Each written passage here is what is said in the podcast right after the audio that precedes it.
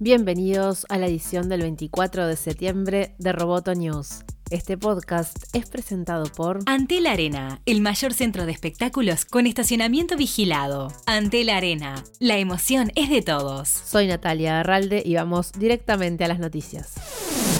Apple anunció que la nueva Mac Pro se producirá en Estados Unidos y no en China. Esto ocurre luego de que el gobierno estadounidense aprobara la solicitud de Apple para una exención de los aranceles a 10 componentes clave importados desde el país asiático. La nueva generación de Mac Pro, la computadora de gama más alta y de mayor potencia de Apple, se fabricará en Austin, Texas.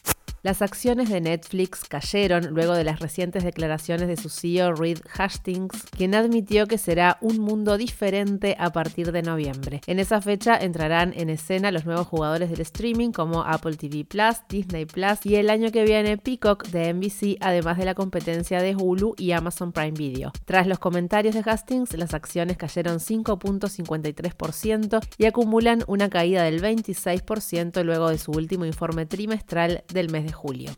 Google acaba de hacer oficial el Google Play Pass, un nuevo servicio de suscripción a aplicaciones y juegos. Se trata de una tarifa plana que dará acceso a más de 350 juegos sin anuncios ni compras en la aplicación. El servicio es una variación de lo que Apple anunció la semana pasada cuando lanzó Apple Arcade. Ambos cobran 4.99 dólares al mes.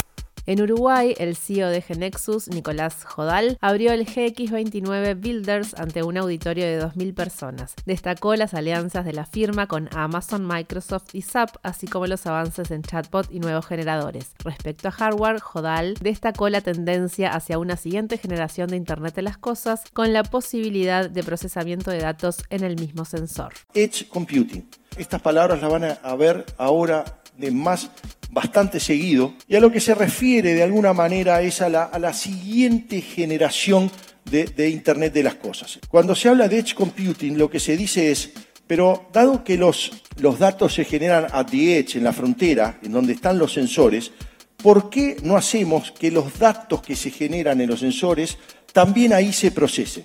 El GX29 continúa hasta el miércoles. Podés seguirlo por streaming a través de www.amenazaroboto.com.